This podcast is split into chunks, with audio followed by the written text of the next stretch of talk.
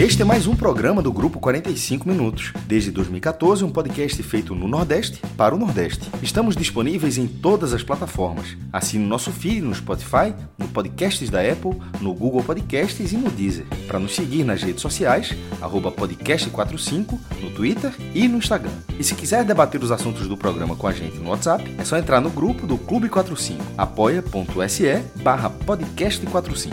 Muito obrigado pela escolha e pela confiança.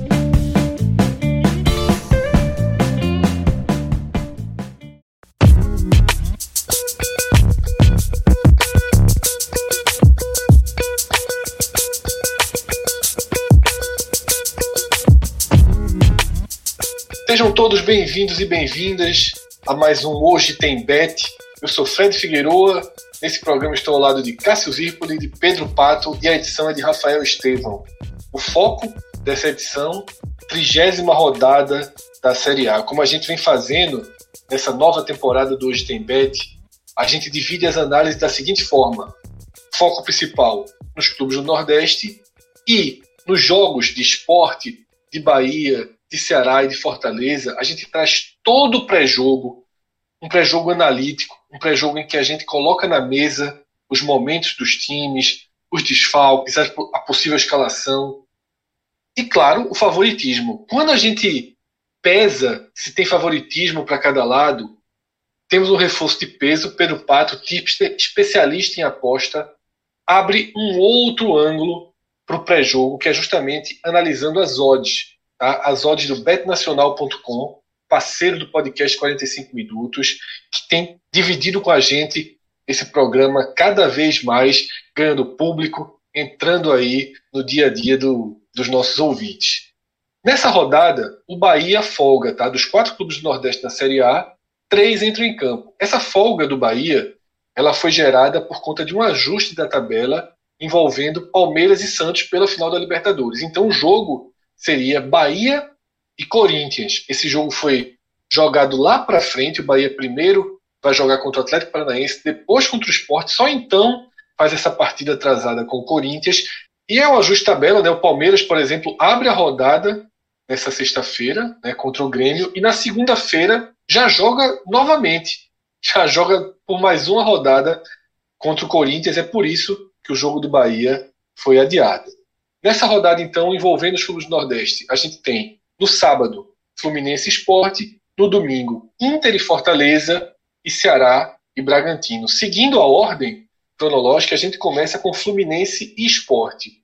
Um jogo fundamental para o Rubro Negro. O Rubro Negro vem de uma derrota muito doída para o Palmeiras em casa, por mais que tenha sido uma derrota esperada, o roteiro acabou castigando muito né, o, todo, todo o desgaste daquele último lance, do pênalti marcado pelo árbitro, o VAR chamou, depois de muito tempo o árbitro volta atrás da sua decisão, anula o pênalti, e o Sport que poderia ter pontuado contra o Palmeiras, ele parou nos 32 pontos, abre a rodada como 14 mas precisa trazer pontos, ou pelo menos ponto, dessa viagem.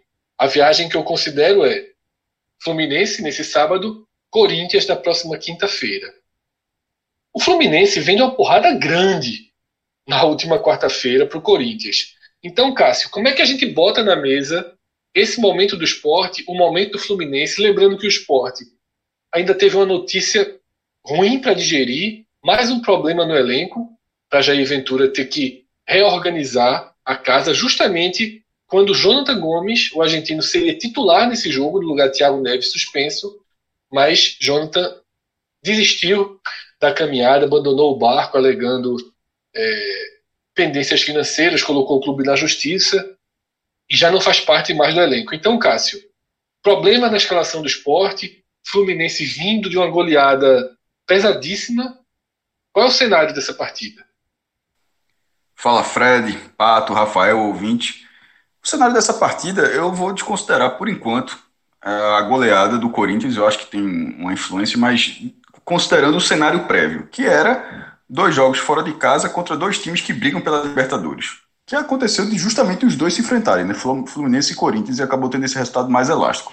Mas é, essa goleada, mesmo você pegando os últimos jogos do Fluminense, tem três derrotas nos últimos quatro jogos, mas tem 11 pontos a mais do que o Sport. É um time muito mais estável do que o Sport.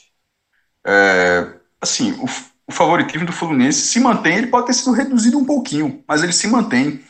E, e na hora que você olha pelo lado do Fluminense, o que aconteceu para tentar reduzir esse favoritismo, você vê os próprios problemas do esporte e você vê que, na verdade, diminuiu para o Fluminense, diminuiu para o esporte também. Esse caso de Jonathan Gomes, para o próprio jogador foi até curioso, porque se ele tivesse tido a decisão que ele tomou depois de jogar para o Rio de Janeiro, num cenário de exposição, mas enfim, é, saiu, saiu antes, teria sido titular, provavelmente teria, seria titular, e a ausência dele coloca o esporte basicamente sem opções ofensivas. Porque quem sobra ali vai tentar com o Bruninho mais uma vez, não vejo muito sentido. É, Gustavo do Sub-20, que foi convocado para a seleção Sub-20, eu acho que ele vai acabar ganhando uma oportunidade mais cedo ou mais tarde, mas se, se fosse o caso de ser lançado agora, também seria até é, muito puxado com o jogador, mas que pelo que ele apresentou na seleção de base, do reconhecimento de ser convocado para a seleção de base, pelo deserto técnico que o esporte tem, eu acho até um contrassenso que ele não seja aproveitado, um jogador, um jogador de sub-20, não é sub-17, não é sub-15, é um jogador que já tem idade profissional. E tá aí o Santos, que faz isso todas as vezes e consegue resultados expressivos todas as vezes. 2002, é, campeão brasileiro, aí depois já lá 2001, tudo bem que são jogadores de nível altíssimo de qualidade, mas estou falando assim, jogadores muito jovens que o Santos lança no meio do campeonato e acaba obtendo resultados. Aí vai sendo mais uma vez finalista da Libertadores. É, é, um, é uma característica do clube. E o esporte não tem muito essa característica, é verdade. Não estou falando de, de revelar talentos desse nível, porque obviamente quase ninguém tem. Estou falando em revelar talentos, de dar oportunidade a esses talentos. É, Revelar e utilizá-los. É, exatamente, exatamente. Em, Esse é o ponto. De reve... não, é, não, é exato, né? não precisa ser do nível do Santos. Que é o nível do Santos é, é nível mundial, assim, é global. As pessoas. Vai, a fonte já vira fonte de Real Madrid e Barcelona, como foi o caso do Neymar, contratou direto, fez a ponte direto. Mas é, a utilização, o esporte tem um problema de utilização da base, é clássico isso. E a, a, a Adrielson é um, é uma exceção. Ele entrou na reta final lá de 2018 sob desconfiança e virou titular absoluto, fez merecer. Quem, quem sabe poderia ser o caso de Gustavo. Não sendo esse caso, voltando à realidade deste momento, eu acho que o esporte tem que jogar bem fechado, Fred. Jogaria, ele vai jogar como jogaria. Bem fechado com o Thiago, com o Thiago Neves ou com o Jonathan Gomes, mas agora ainda mais sem escape. ou seja, é, é, é basicamente pelo empate ou por uma surpresa, por um erro do Fluminense. Na ida, na ilha, o esporte teve 26% de posse. Ele, ele, ele ganhou 1x0, acho que foi gol do, se não me engano, foi gol do Brocador, é, mas teve 26% de posse. Foi 18 a 8 em finalizações para o Fluminense. Agora o Sport jogou bem no primeiro tempo, porque o Fluminense não finalizou nenhuma vez no primeiro tempo. As 18 finalizações do Fluminense foram no segundo tempo, que foi 18 a 1 no segundo tempo, mas foi 26% de posse. O Sport abriu o placar e ganhou aquele jogo. Aconteceu com, com o Palmeiras, foi o último caso. É é, o Sport é mais ou menos assim. O primeiro gol da partida praticamente ele aumenta muito a chance de ser o placar definitivo do jogo. Se levar 1 a 0 a reação praticamente não existe. E se ele faz 1 a 0 ele é muito chato para o adversário. Ele consegue defender o resultado, tanto é que das, das nove vitórias que o Sport tem, cinco foram por 1 a 0 ele, ele consegue defender esse placar. Não, não, não, não é uma regra, mas assim, eu acho que o Fluminense está inteirado disso também. Que se ele der uma brecha, se ele errar e o Sport fizer 1 a 0 não é um, não para, o Sport não vem sendo um time tão fácil de ceder depois que faz esse placar. Agora, tendo o Fred do outro lado, tendo. que é um carrasco do esporte antigo, né? Mas assim, na hora, na hora que o Fluminense fizer um a 0 e esse deserto técnico do esporte, eu acho que mata, mata o jogo. Seria muito fora da curva uma reação do esporte é, sem, sem meio, sem uma, sem uma figura de, de, de, um maior articulador, um apoiador ali do meio, no, no meio campo. Eu acho que é um, um favoritismo para o Fluminense e o esporte vai, se defender, vai, vai procurar se defender como já fez outras vezes. E aí Agora, para finalizar, pegando o impacto da goleada, isso pode servir para um cenário de esporte. Meu irmão, esses caras vão estar pressionados para dar uma resposta. Os caras levaram um vareio de bola do Corinthians e vão dar uma resposta. A gente pode se defender bem como está defendendo de outras oportunidades. E tentar entender que não vai ser uma noite muito propositiva. Sabe? Sendo isso, acho que o esporte pode eventualmente se aproveitar do Fluminense sim para travar o jogo. Uma vitória do esporte seria muito, muito, muito fora da curva. Só tem duas vitórias como visitante no campeonato. É, então, pelo menos na minha ótica, é a vitória do Fluminense, alguns degraus abaixo o empate e muitos degraus abaixo uma, muitos degraus abaixo, assim, bem para dizer que existe a vitória do esporte. Sobre a escalação, Cássio, é, de fato, né, Jair Ventura chegou a dizer na entrevista que seu plano A era utilizar Jonathan Gomes para mexer o mínimo possível no time. Essa ideia dele de mexer o mínimo possível já tinha ficado clara quando ele manteve a formação contra o Palmeiras, mesmo sendo um jogo em que o desafio técnico para jogar com aquela formação seria maior. E o Sport resistiu bem, né? na verdade jogou até melhor contra o Palmeiras do que contra o Fortaleza. Teve um primeiro tempo muito bom contra o Palmeiras, no segundo tempo, quando o Palmeiras foi mudando, injetando cinco titulares, ficou mais difícil para o esporte acompanhar, porém seguiu vivo até o último lance da partida. Por conta dessa tendência e dessa entrevista, a gente já imagina que ele não vai mexer na composição dos dois laterais direitos. Né?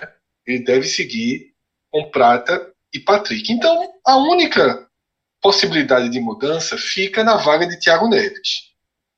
E aí, para mim, o natural, o que se torna natural, é que Ronaldo seja o substituto. Ronaldo não jogou na partida, estava suspenso. Betinho atuou em seu lugar. Betinho fica no time, é pela partidaça que fez. Ronaldo volta, Betinho ganha um pouco mais de liberdade. E esse deve ser o esporte. Tá? Esse me parece o plano mais lógico, o plano mais natural. Paralelo a esse plano seria uma opção por Ricardinho, remetendo àquele primeiro esporte de Jair Ventura, né, que jogava, na verdade, Marcão não estava sendo utilizado na época, era Ronaldo, Betinho e Rinho, mas eu acho que a ordem dos fatores nesse momento coloca Ronaldo na frente. Uma possibilidade que eu considero bem, bem mais difícil de ser implantada nesse jogo seriam os três zagueiros, justamente por conta da estrutura de, de manutenção das últimas partidas. E sobre os dois jogadores que Cássio citou, que aí sim seria manter tudo como vinha sendo feito e colocar um meia no lugar de Thiago Neves, Cássio citou as duas opções. Gustavo, eu sigo o que foi dito. Ele deve ser aproveitado nesses nove Na jogos. Na frente de Bruninho. Na frente de Bruninho. Veja, por ele ser, deve ser aproveitado. Ser do esporte e por Bruninho não, não apresentar nada. É, ele deve ser aproveitado nesses nove jogos, entrando no jogo. Como titular, acho muito difícil. Pelo menos a primeira vez. Sobre Bruninho, eu conversei, Cássio, é, sobre Bruninho, né, com, com, pessoas diretamente ligadas ao clube, né, ao futebol. E essa sua visão sobre Bruninho, que é a minha visão, que eu acredito que seja a visão de todo mundo, ela também, de certa forma, é uma visão interna. Bruninho não entrega Bruninho entra nos jogos numa rotação muito abaixo e não entrega. Porém, tem treinado muito bem.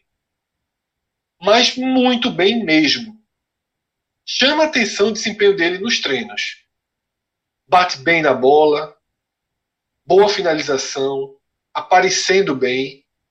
E isso, naturalmente, cria uma uma dúvida no treinador. Não por acaso o Bruninho voltou a aparecer, mas mesmo quando ele vem sendo acionado, continua o Bruninho de, de pouco tempo atrás, que entra muito mal nas partidas. Tá? É, alguns telecasts atrás, desde a saída de Mugni, eu me lembro, foi o jogo, eu falei isso naquele jogo contra o Goiás, né, o Sport perdeu por 1 a 0 Desde ali eu já repeti em outros programas que o Sport precisa fazer um jogador. Não pode mais contratar e precisa trazer de volta, criar uma nova opção, porque não dá para ser um time sem nenhuma opção ofensiva. No jogo passado, a entrada de Everton na lateral direita sinalizou uma opção melhor do que Venuto, por exemplo, que é um cara que não tem conseguido entrar bem. Só que depois que você resolve Everton, você já perde Jonathan Gomes. Eu não sei se valeria uma última aposta em Bruninho, sabe? E essa última aposta, o cenário perfeito para ela seria contra o Fluminense, para ele começar jogando. Então, eu não descartaria por completo essa, essa alternativa, mas acho, minha aposta é com o Ronaldo entrando no lugar de Thiago Neves, Betinho jogando um pouquinho mais adiantado. Mas se eu fosse fazer uma, uma dizer que qual é o segundo caminho, por esse relato dos bons treinos, eu iria. Eu, eu não Fred, mas eu, eu acho que passa pela cabeça de Jair Ventura uma última chance para Bruninho. Há relatos, inclusive, que Bruninho treinou, Gustavo treinou, os dois foram testados na posição. Nas odds do Bet Nacional, o jogo está mais ou menos como os degraus descritos por Cássio. Não chega tanto, né? a diferença do empate para a vitória é, é um degrau, eu diria. O Fluminense paga 1,74, o empate paga 3,55 e a vitória do esporte fora de casa paga 4,70. Pato, qual a tua visão dessas odds e, claro, desse jogo? Será que está tão distante assim para o esporte conseguir algo lá no Engenhão? É um jogo complicado para o esporte, né? Na verdade, os dois próximos jogos contra o Corinthians também. Mas se tem um jogo para pontuar, tem que ser nesse, né? Eu não acredito que o esporte vai conseguir pontuar contra o Corinthians. O Fluminense tem esse jogo, teve esse jogo no meio de semana e o esporte é, teve a semana inteira para trabalhar esse jogo contra o Fluminense, né? É, mesmo assim, apesar disso tudo, eu ainda acredito na vitória do Fluminense. Acho que o Fluminense vai dar uma resposta aí pela, da goleada e o Fluminense tem objetivos dentro da competição ainda, né? Então, nada melhor que um jogo como esse em casa para recuperar, botar, botar o, o, o, trenzinho de volta aos trilhos, recuperar a moral, é, recuperar aí os pontos perdidos no confronto direto contra o Corinthians então, Fluminense para vencer 1.74. Eu acho que tá bem interessante essa odds aí e é nisso que eu vou.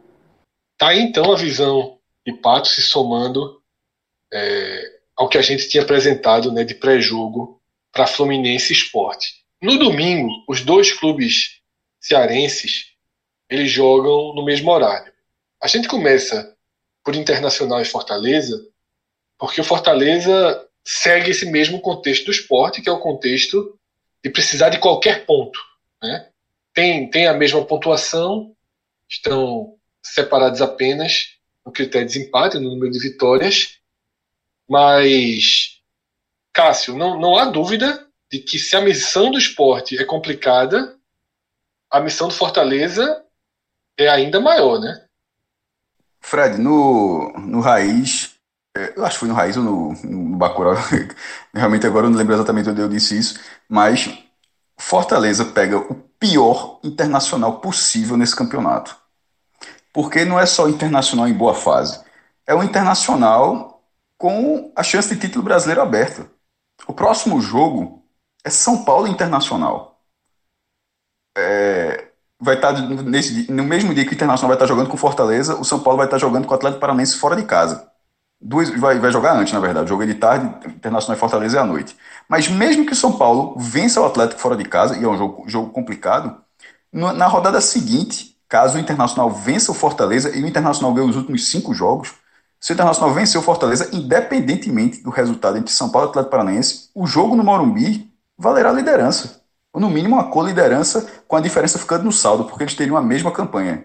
Número de vitórias e tal, ficaria. É, isso estão ganhando os dois jogos, né? ganhando tanto do Fortaleza quanto do próprio São Paulo. Então, o portal se abriu para o Internacional. Depois da saída de Cudê, Abel chegou muito mal. Veio um Abelão, né? Aquela música que ficou engraçada. Mas assim, se, encont se encontrou, se reencontrou de uma forma incrível no campeonato, porque ele chegou a, ele chegou a ser líder do, do, do turno.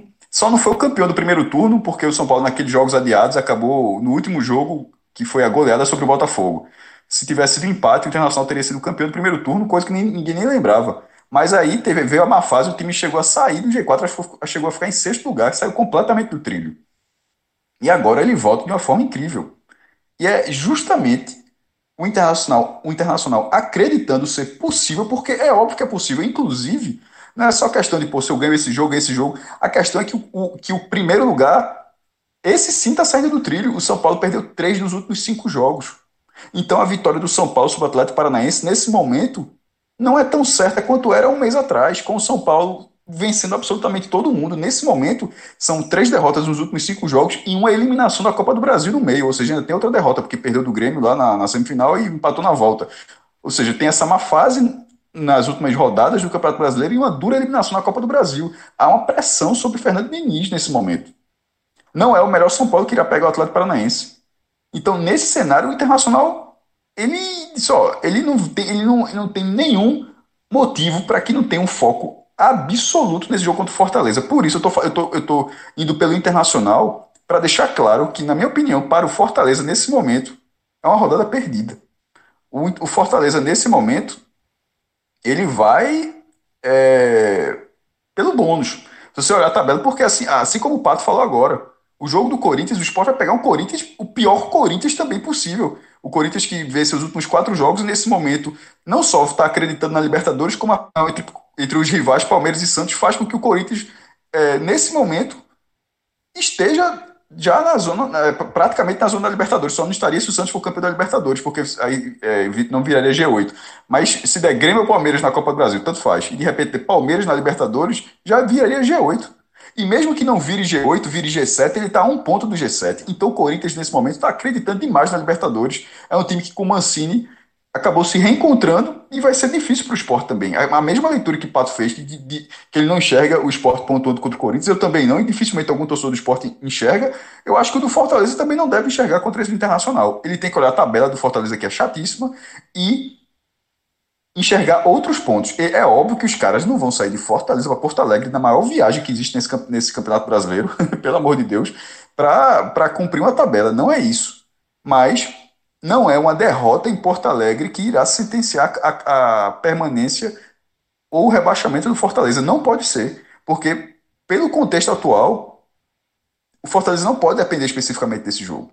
Esse, esse jogo virou bônus. Se ele buscar um ponto, vai ser um ponto muito fora da curva. A permanência do Fortaleza, se ficar, para mim, não passa por esse jogo. E não pode passar por esse jogo. Se internamente for pensado, eu acho que aí eu acho que é pior para o time. Inclusive, pior para o trabalho de Anderson, que acabou de chegar. Ele tinha, ele tinha a, a estreia dele, curiosamente, contra o rival do Inter, né, contra o Grêmio, e não veio, não veio o efeito imediato. Isso é que é ruim. Isso é que é ruim, porque não veio efeito. Contra o, o Grêmio, que deixou seis jogadores em Porto Alegre, né? É, então assim, mas seria difícil. Mas querendo ou não, era um Grêmio alternativo. Não é o caso do Internacional. O Internacional é força máxima. Era um Grêmio alternativo e não veio o efeito imediato. Ou seja, manteve, ampliou, na verdade, porque manteve a fase ruim, mas ampliou a fase ruim é, de Marcelo Chamusca. E o efeito Meteta é tipo Luxemburgo, pô. Luxemburgo chegou, estreou com o Vasco e arrumou um ponto com o Atlético Goianiense já tirou da zona de rebaixamento. Aquele pontinho já tirou da zona de rebaixamento. Na rodada seguinte já goleou o clássico já, já, e já saiu da zona de rebaixamento abrindo três pontos. Isso é efeito imediato. Não é obrigado, treinador não é obrigado a ter isso, não. Estou dizendo que o treinador só funciona se tiver efeito imediato, não. Não é isso. Mas numa reta final do campeonato é o que se espera. É, é, é quando você troca o treinador, é o que você espera. Marcelo, Marcelo Paes não trocou Marcelo, é, Marcelo Chamusca por Anderson para que daqui a umas 4, 5 rodadas o time se encaixe. Ele trocou porque precisava vir o resultado e o resultado não estava vindo com o Marcelo Chamusca. Só que o também não veio com o Anderson e provavelmente não virá agora. E aí vira um problema. Esse, para mim, é o principal problema. É o resultado não vir agora, porque é o normal que não aconteça e já pressionar Anderson com dois jogos, ou seja, em tese, dois jogos sem vencer, e o time seria oito jogos sem vencer, porque já são sete, né? Já seriam, ampliaria ainda mais para a rodada seguinte. Tá entendendo? Então, assim, é dessa forma que, que, eu enxergo esse, que eu enxergo esse jogo. E o próximo jogo, inclusive, é Fortaleza e Santos. Ou seja, não é fácil. A tabela do Fortaleza não é fácil. O momento não é fácil. É, assim, eu não consigo ver, eu não consigo ver muitas alternativas para essa partida, Fred. Sinceramente. Cássio, é, inclusive o Globo.com, né, a gente debate sempre a tabela e o Globo.com é, colocou em números, né, digamos assim, o que a gente já vinha falando. Né, eles atribuíram a pontuação né, de cada clube como critério e fizeram um balanço né, dos times envolvidos na luta pela permanência, quem tinha tabela mais difícil e o Fortaleza, como a gente já tinha falado jogo a jogo, sem fazer de forma tão matemática, tão, tão fria, Fortaleza é o time que, que, que aparece com a tabela mais complicada. Existe um lado positivo né, para essa partida. Todos aqueles desfalques que ficaram fora contra Esporte e Grêmio por testarem positivo para a Covid-19 estão de volta. Tá? Ou seja, Anderson ganha, David, ganha Bergson, ganha Mariano Vasques, ganha Quinteiro, Jackson, Juninho, Luiz Henrique, Pablo, Tinga. Mas, efetivamente, efetivamente, quem vinha jogando como titular nesse time era David, Juninho e Tinga. A perspectiva é que para essa partida só voltem Juninho e David. Tá? E surge um problema. O problema que surge é o meia João Paulo. Descumpriu o protocolo e foi, não é punido pelo clube, né? ele foi isolado por 14 dias e depois o Fortaleza vai avisar se vai ter alguma suspensão, como vai proceder com o meia João Paulo, que na forma de jogar de Anderson seria titular. Chamusca já começava a fazer a transição para que João Paulo fosse titular. Assim, o Fortaleza, que deve enfrentar o Inter, vai com Felipe Alves, Gabriel Dias na direita. Tinga pode jogar, mas Gabriel Dias deve ser mantido. Paulão, Paulão Wanderson deve ser mantido e Carlinhos. Aí o meio de campo, Felipe, os volantes Felipe e Juninho. Juninho recupera a sua posição. E do, do, do quarteto ofensivo volta a ser o estilo Rogério Ceni, sem o meia. Romarinho faz mais essa função, Oswaldo de um lado, David do outro e o Ayrton Paulista na frente. E esse é o provável, provável Fortaleza né, para enfrentar o Inter. Pato, é, no Bet Nacional, a, as odds, a odd do, do Inter é muito parecida com a do Fluminense, 1,72.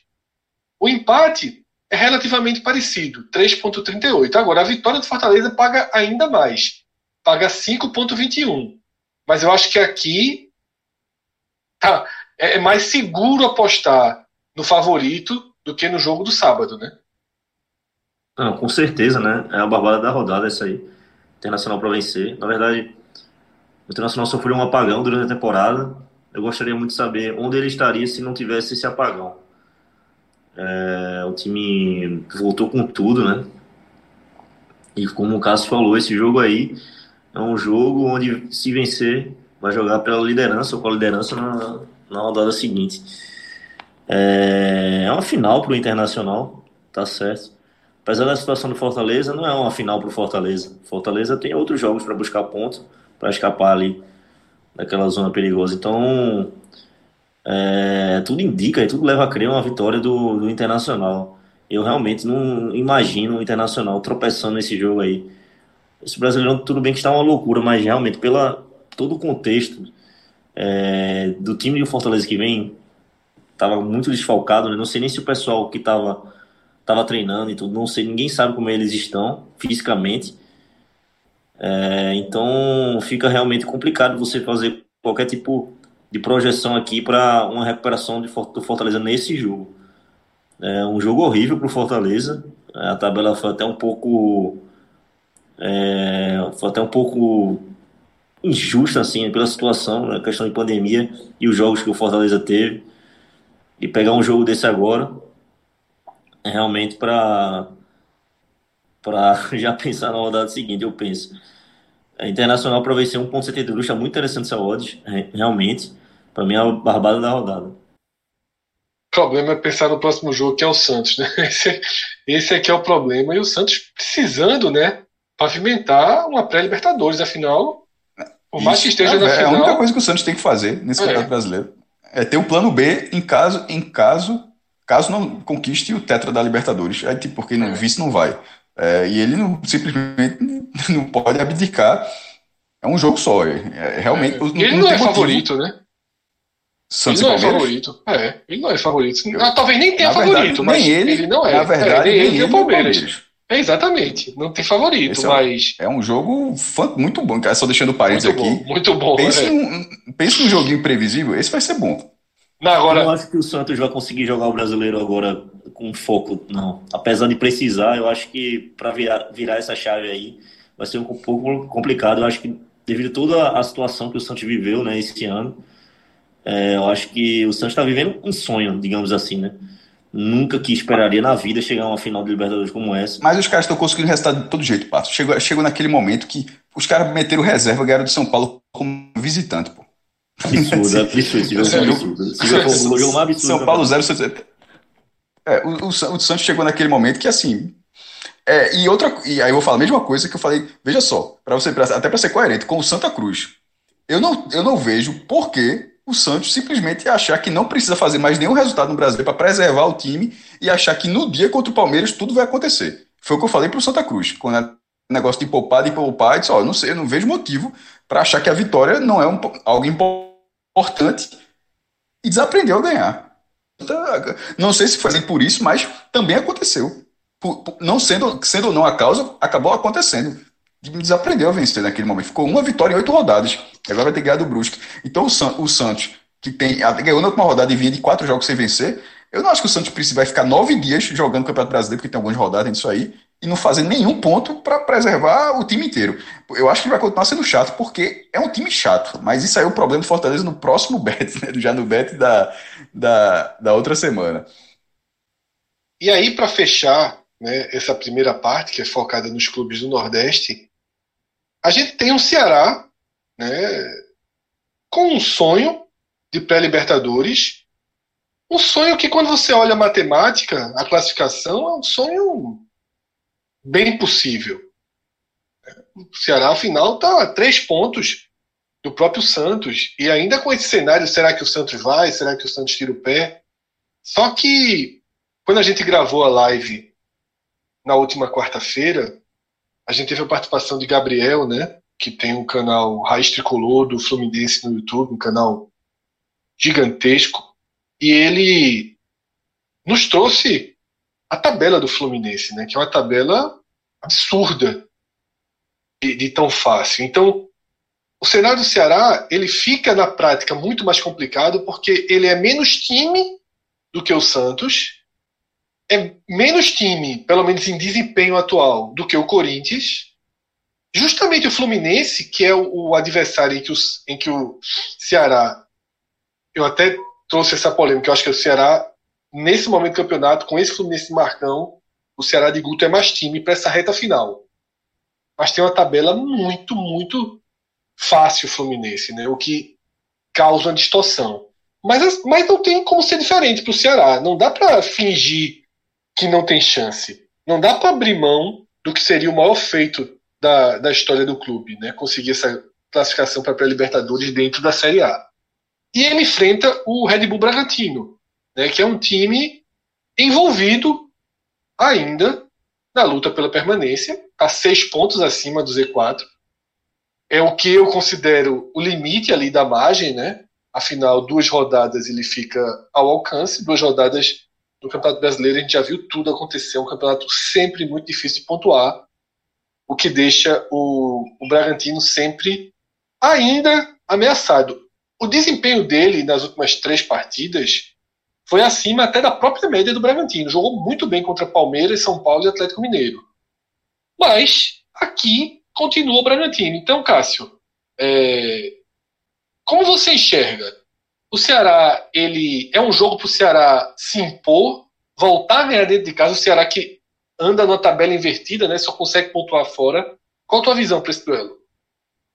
É, o primeiro que o G8 para o Ceará, G7 barra G8, ficou praticamente certo, né, com a classificação do Santos, é, não podendo ser o Santos o campeão da Libertadores.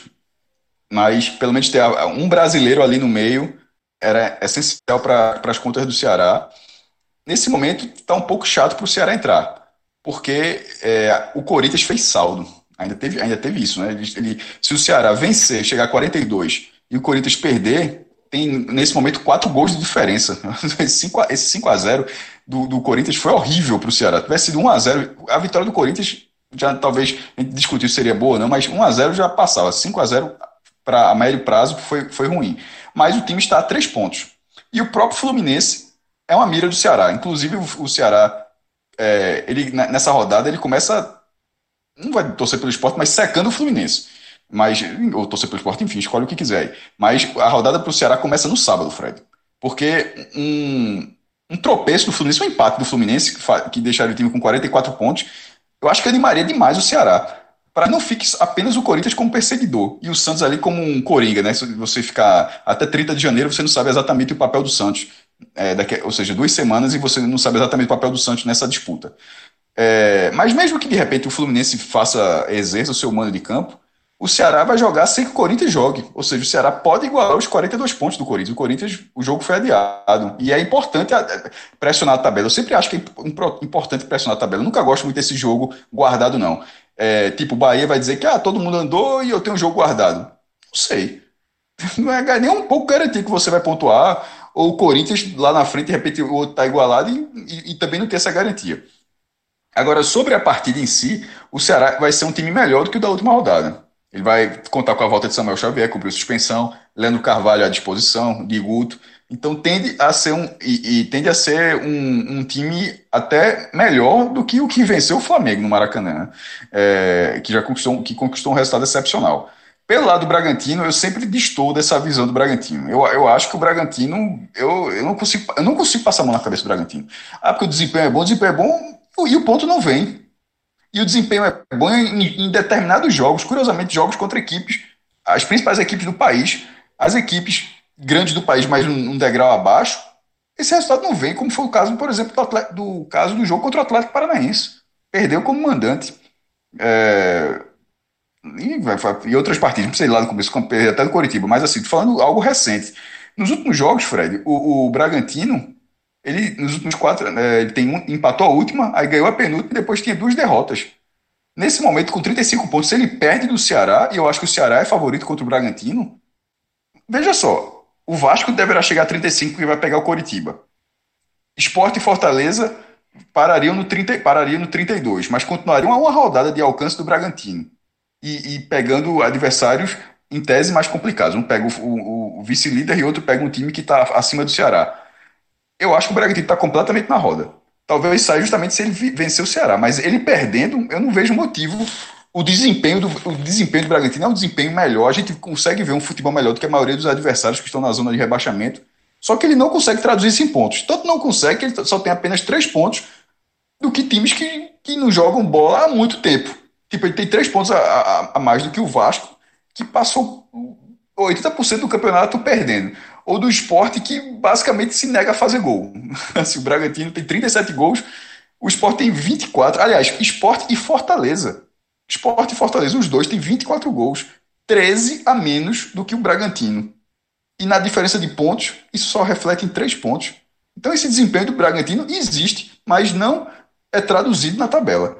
E por não ser traduzido na tabela, eu não confio muito nesse jogo do Ceará. Eu acho um jogo bom para o Ceará a gente está falando de tabela, nesse momento eu acho que a tabela foi boa para o Ceará, porque o Bragantino tem um nível de pressão, porque ele, eu não acho que lá dentro a cabeça dos caras, não, pô, a gente com esse desempenho a gente não tem risco nenhum, não. Eu acho que lá dentro os caras estão pensando, só, meu irmão, se a gente perder esse jogo aí, vai dar merda, velho. É melhor. Eu acho que existe uma pressão lá. Sobretudo porque existe um, um, um, um dono. E o dono tá cobrando resultado. O dono botou muito dinheiro para olhar e tá vendo esse 13 terceiro lugar. É, eu, eu, eu iria de Ceará alguma chance de empate, mas assim, a vitória do Bragantino não, não, não me parece muito factível, não. E a, a motivação do Ceará após a vitória do Flamengo, pelo amor de Deus. Pato, ao contrário é, dos outros jogos, o Bet Nacional coloca o equilíbrio pleno nas odds dessa partida, tá? 2,58 para o Ceará, 2,99 para o empate e 2,87 para o Red Bull Bragantino. Qual a tua visão? É, eu selecionei aqui Ceará, com o empate devolvendo a 1,81. Eu acho bem interessante essa. É uma boa aposta, muito boa aposta. É, eu acho uma, uma excelente aposta.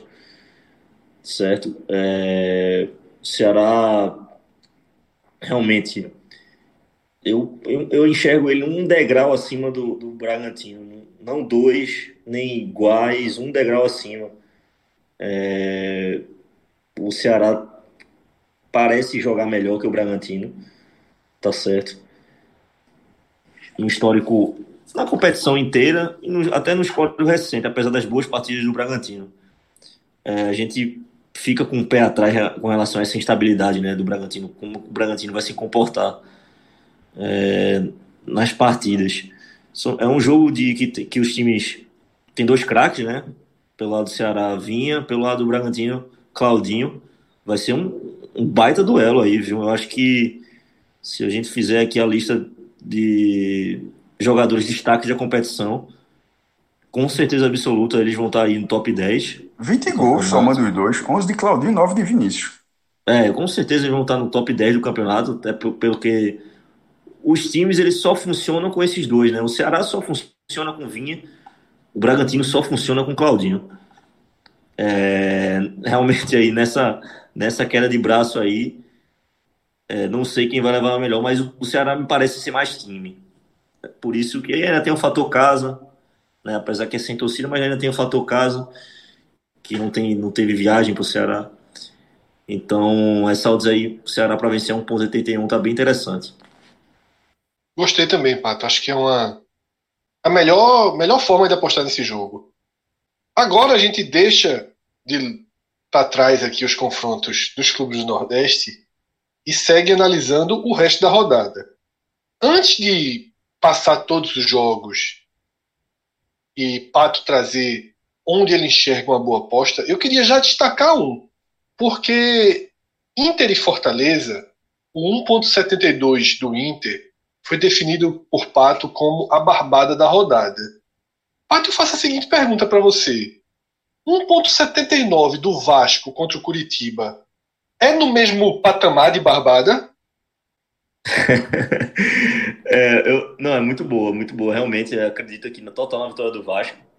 É, também pode até se fazer uma casadinha aí, né? Com Vasco, Internacional. É... Já iria para 308 esses dois, tá? Já iria Vamos botar 308. esses Santos aí também. Esses Santos, tá certo, que não é besta, fica 5 de ódio, né? 5.11, então, isso. É, quiser colocar o, o, o Atlético Mineiro também, fica 7.3, mas eu acho que. É, eu não, não sei porquê, mas eu tô com. Eu tô mais confiante no Santos do que no, no, no Atlético Mineiro. É, mas assim, o, com relação ao jogo do Vasco, acredito que o Vasco vai vencer o jogo. Acho também bem. Eu ia falar sobre essa, essa, essa bet. Vasco para vencer 1,79.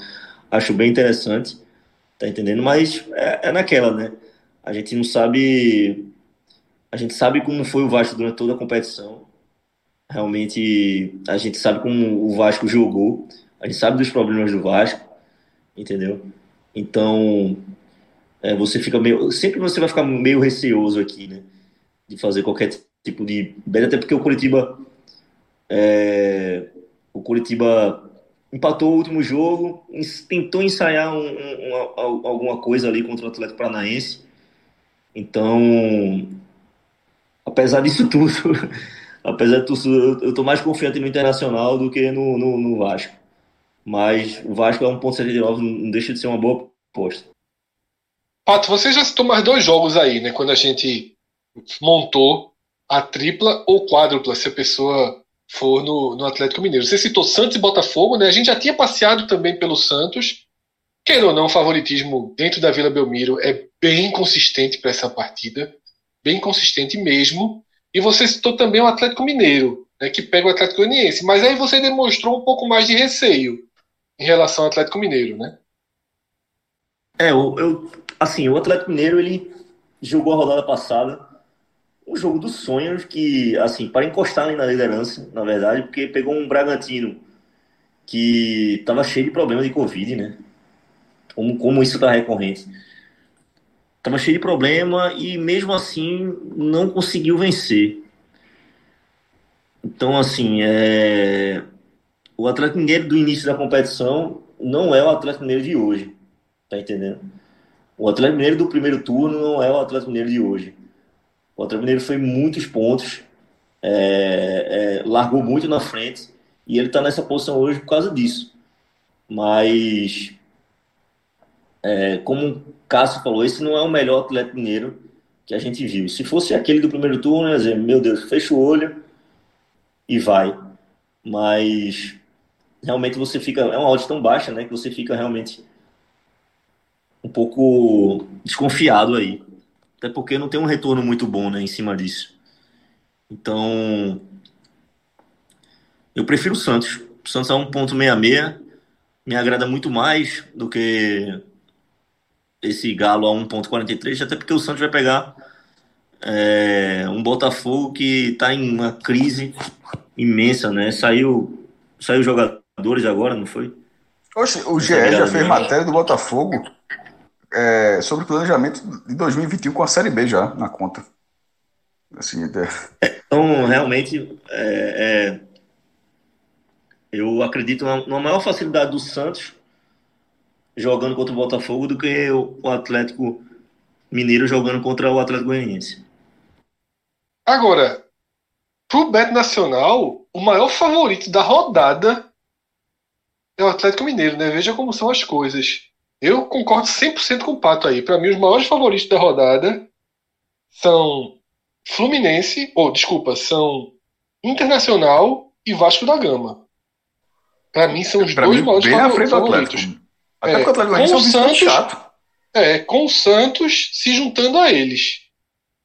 Esse, eu não entendo realmente aqui, talvez seja uma, uma realmente aproveitar aproveitar essas odds aqui de Vasco da Gama, do Inter e do Santos. Eu acho que são odds para serem aproveitadas, né? Eu acho que elas estão é, muito mais muito mais altas do que o jogo sugere.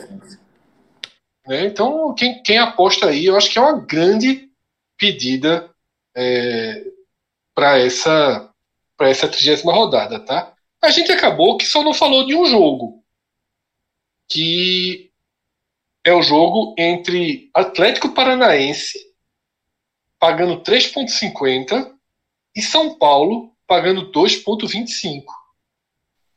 Pato, se mete aí nesse jogo ou fica de fora? É complicado, eu acho que esse aqui é o jogo mais, digamos assim, esquisito, né, da, da rodada. Realmente, a gente não sabe qual Atlético Paranaense vai jogar e qual São Paulo vai jogar, né? Se é o São Paulo líder, se é o São Paulo é, o São Paulo que massacra, né?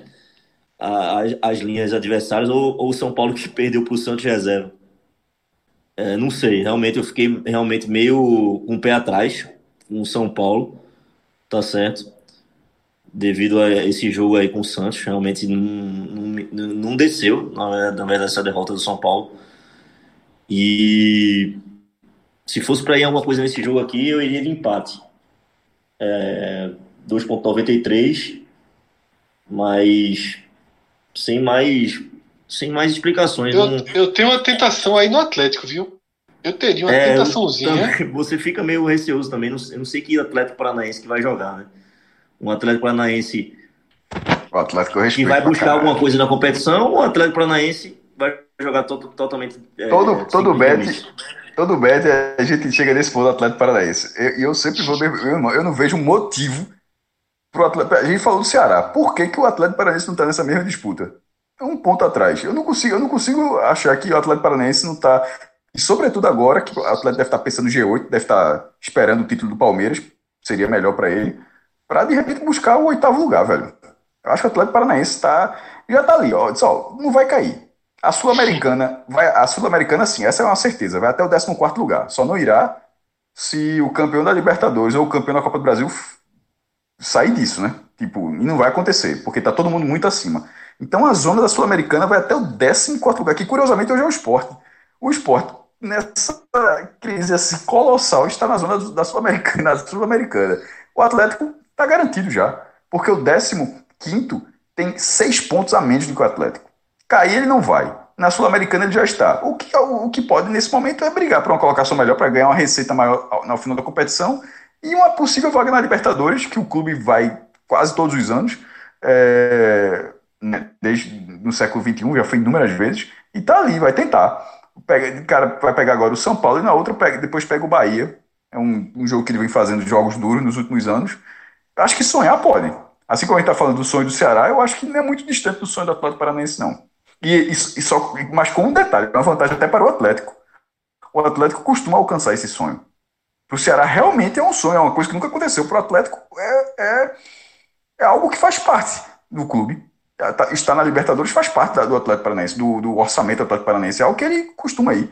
E, e deve estar tentando ir mais uma vez. Aí tem outra coisa também, né? Luciano.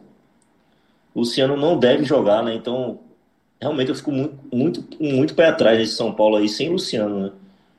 Eu acho que é o cara. Já pensou, que... Pato? O líder com quatro derrotas em seis jogos. Meu amigo, eu não lembro de ter visto isso, não, velho.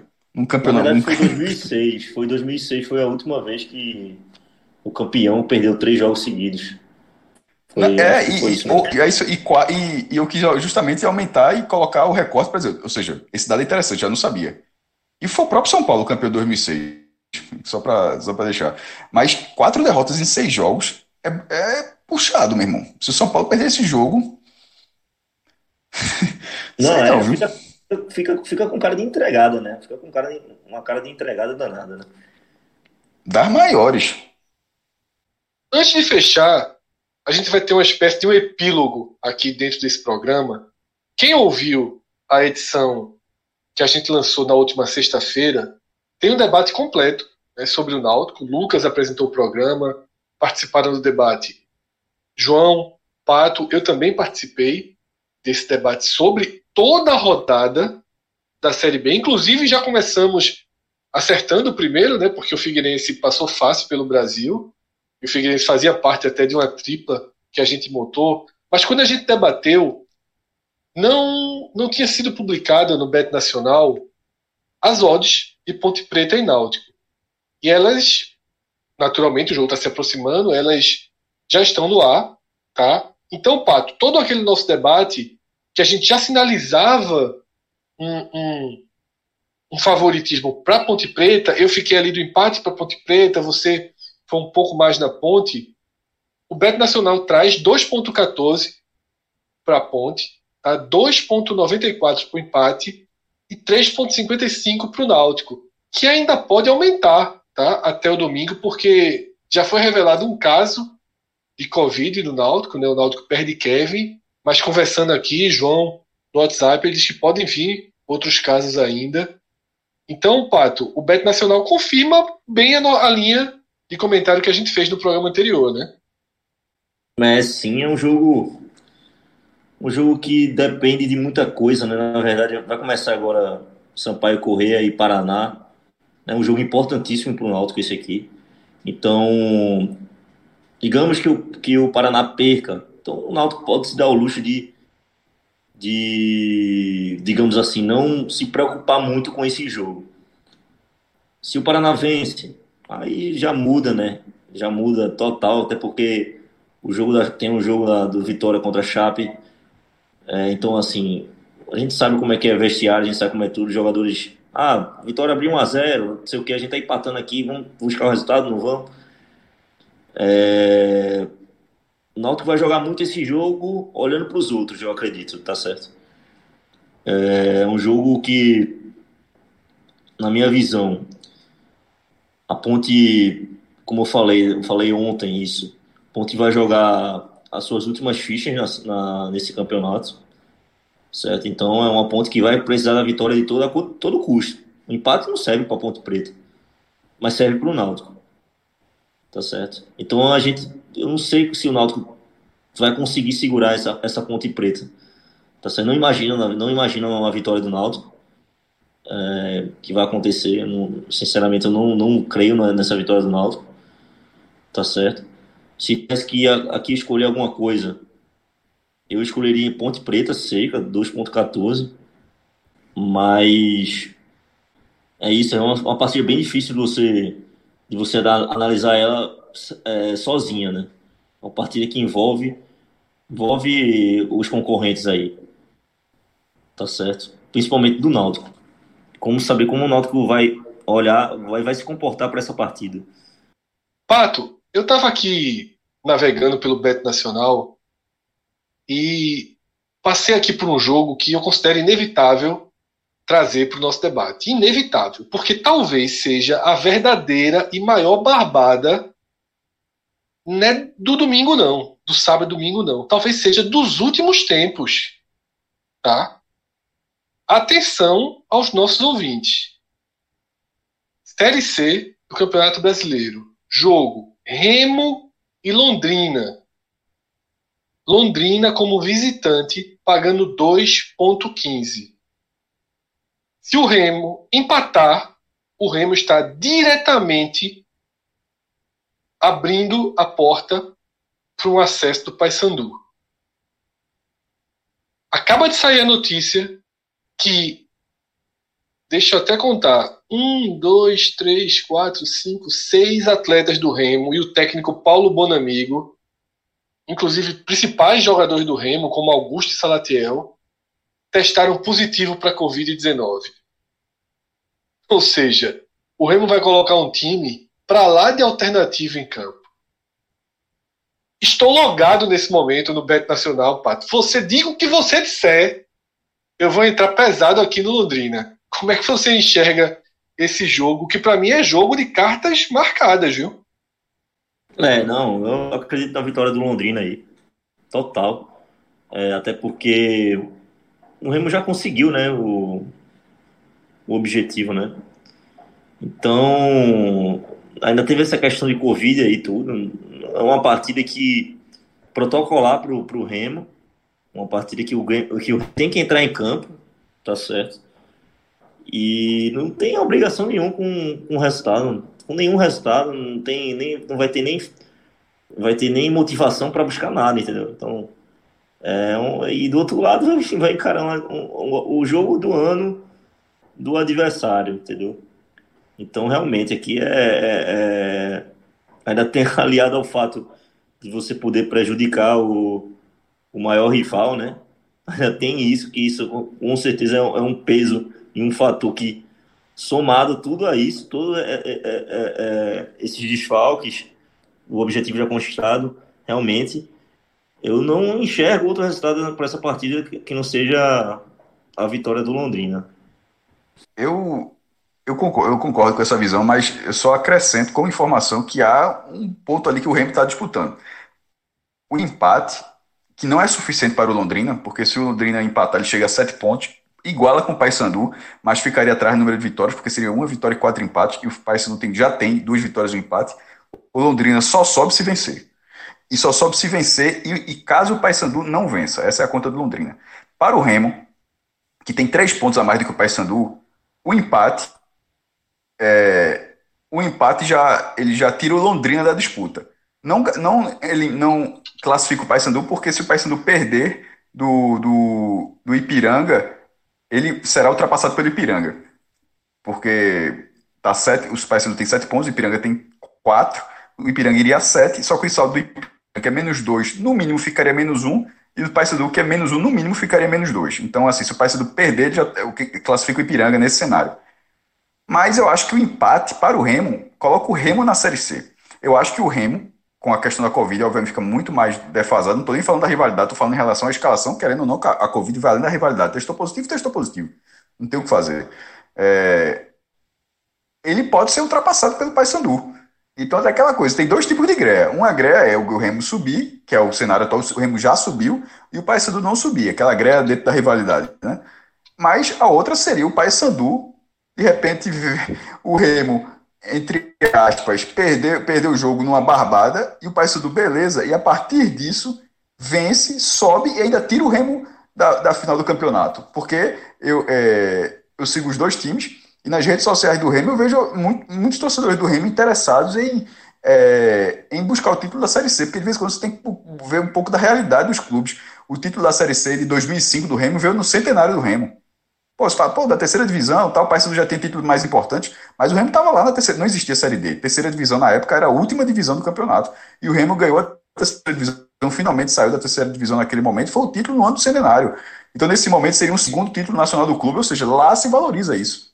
Você não tem que, você não pode olhar com olhar onde esse título é um título bem menor e não enxergar naquela realidade a, a, o, o, cenário ideal para o Remo é o Remo ser finalista e buscar esse, esse outro título nacional e o Paysandu de repente não se classificar. Concordo. Só acho que se ele perder, ele ficará ali ao alcance, porque é, tem que tirar quatro gols de saldo. É, tem essa dificuldade do Paysandu também. Mas se está tão fácil assim para Londrina, de repente o Londrina faz um 2 a 0 e o Paysandu do outro lado já faz um 2 a 0 já passa no igualaria o saldo e já passaria nos gols marcados.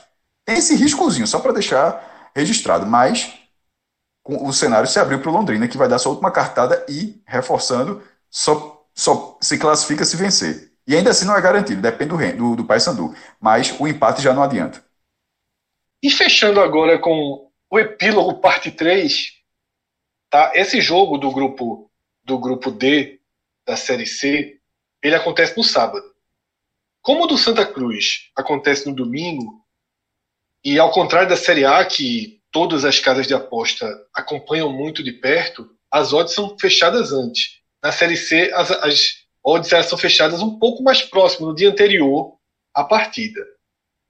Não temos odds do grupo do Santa Cruz, né? nem de Ituano e Vila, nem de Santa Cruz e Brusque.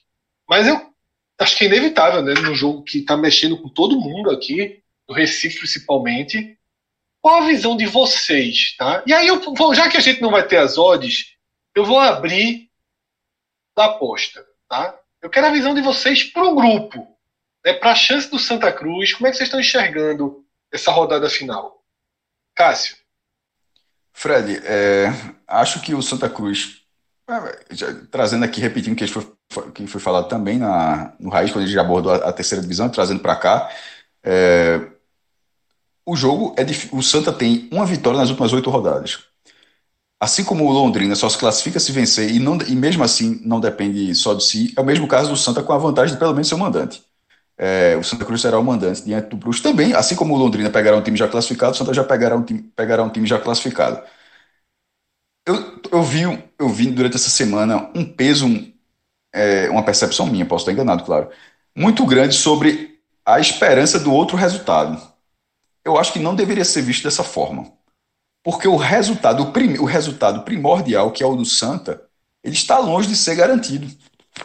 É óbvio, o Santa não depende só de suas forças. A, a, a, última rodada definiu isso. Ele precisará de um resultado paralelo no, no jogo entre Ituano e Vila Nova. Por exemplo, se o Vila Nova vencer, já acaba o Ituano. Assim como na, no, no, grupo desse, o Paysandu vencer, não adianta nada o resultado do Londrina.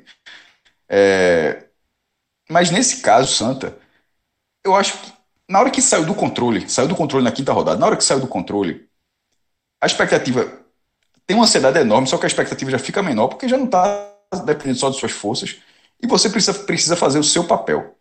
Ponto.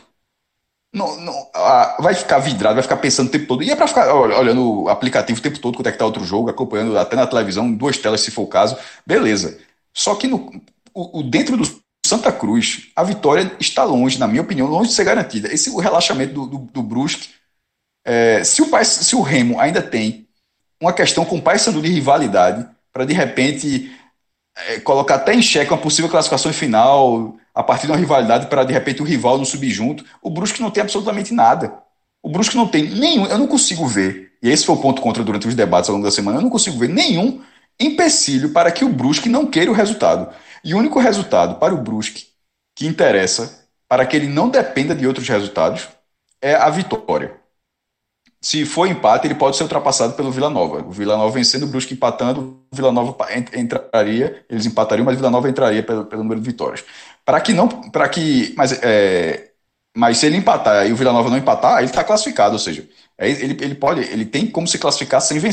o. Só que, se isso, mas ele não vencendo até outro minuto, o Brusque é que ficaria olhando o outro resultado para ver se está se classificando.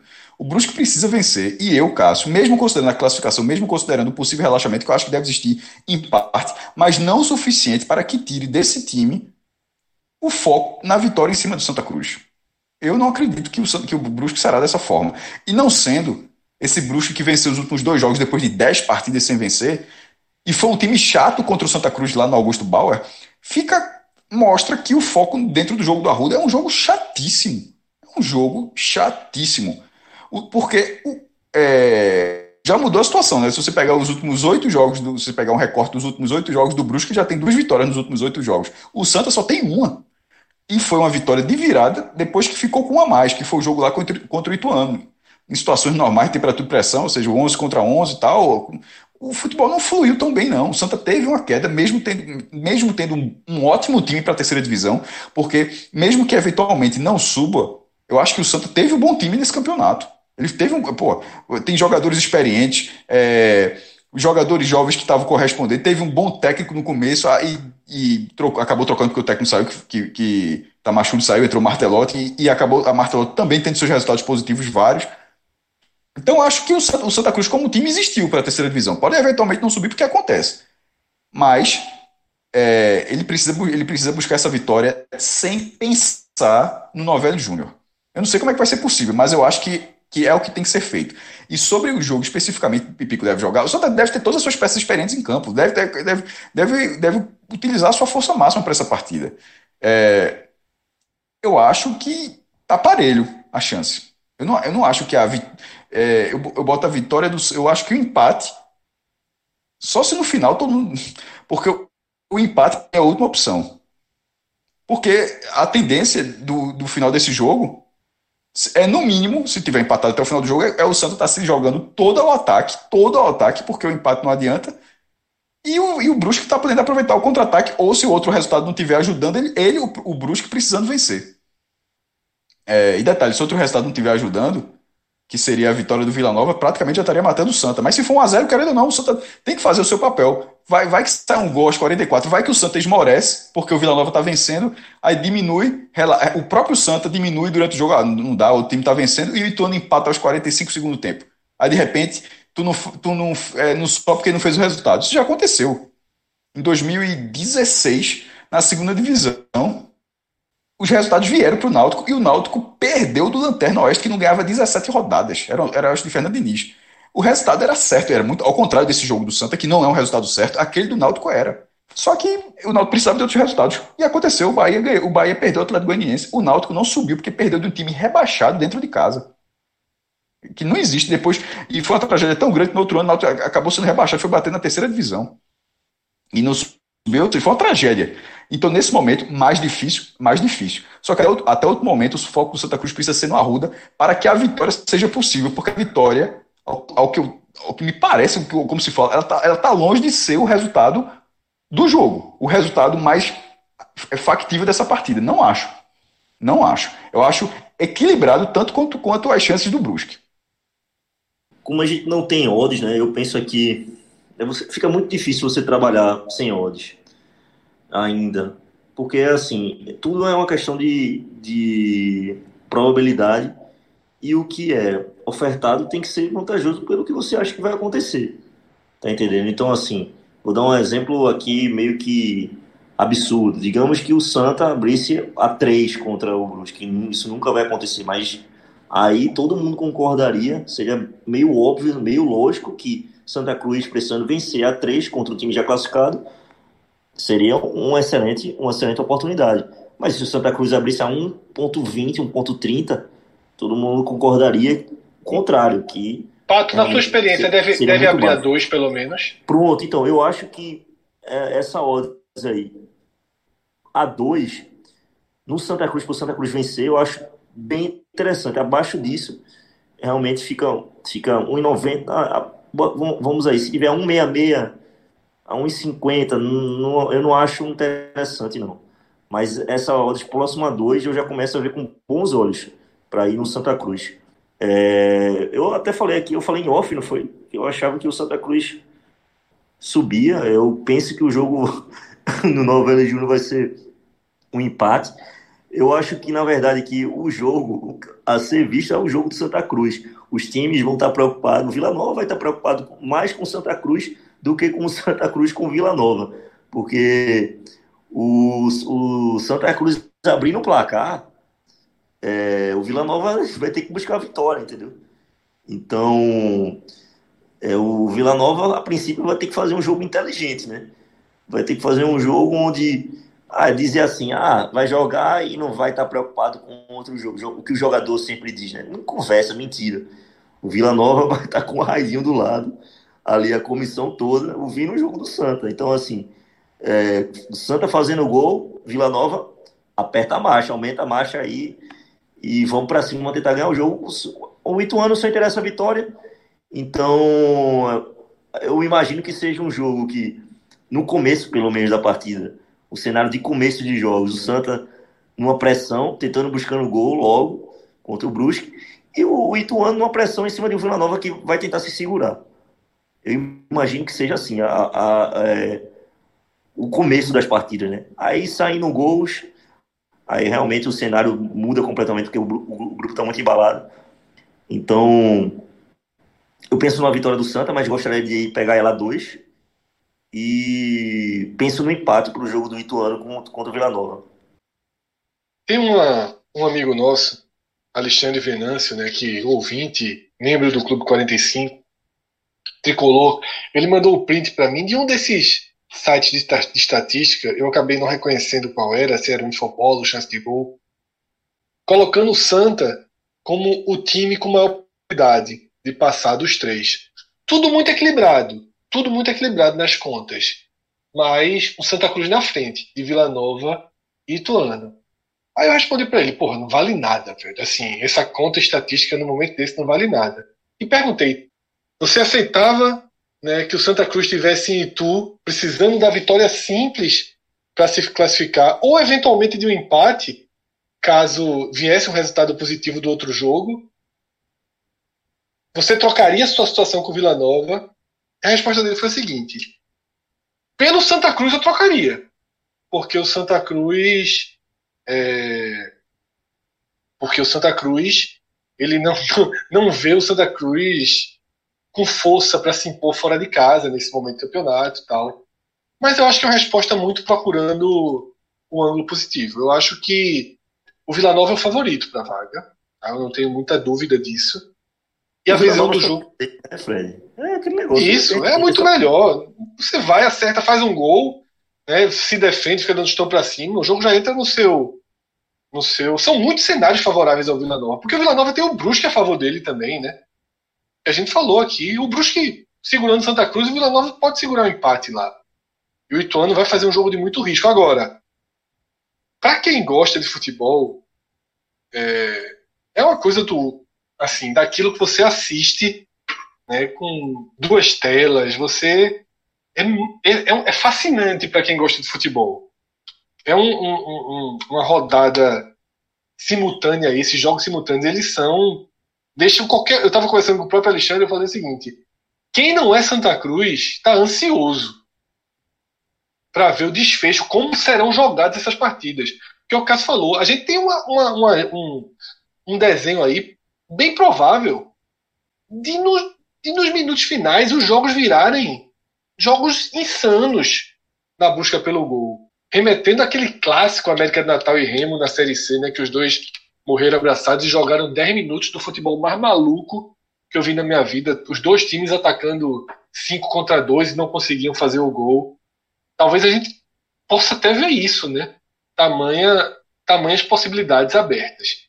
Para o torcedor de Santa Cruz não é não só é ansiedade, né? beira o desespero, utilizando as palavras do próprio Alexandre Venâncio, do Diego, de todo mundo que a gente tem conversado do Santa Cruz, mas é um cenário, é justamente esse que está posto. Eu acho que o Santa Cruz ele tem um time mais mais estável, né? eu já falei isso outras vezes, que joga mais com a cabeça erguida, que tem a melhor possibilidade de controlar uma partida nessa Série C, mas simplesmente não aconteceu nesse grupo, Santa Cruz não mereceu vencer nenhuma partida. Né? Isso é assustador. Nem o jogo que o Santa Cruz venceu ele merecia vencer.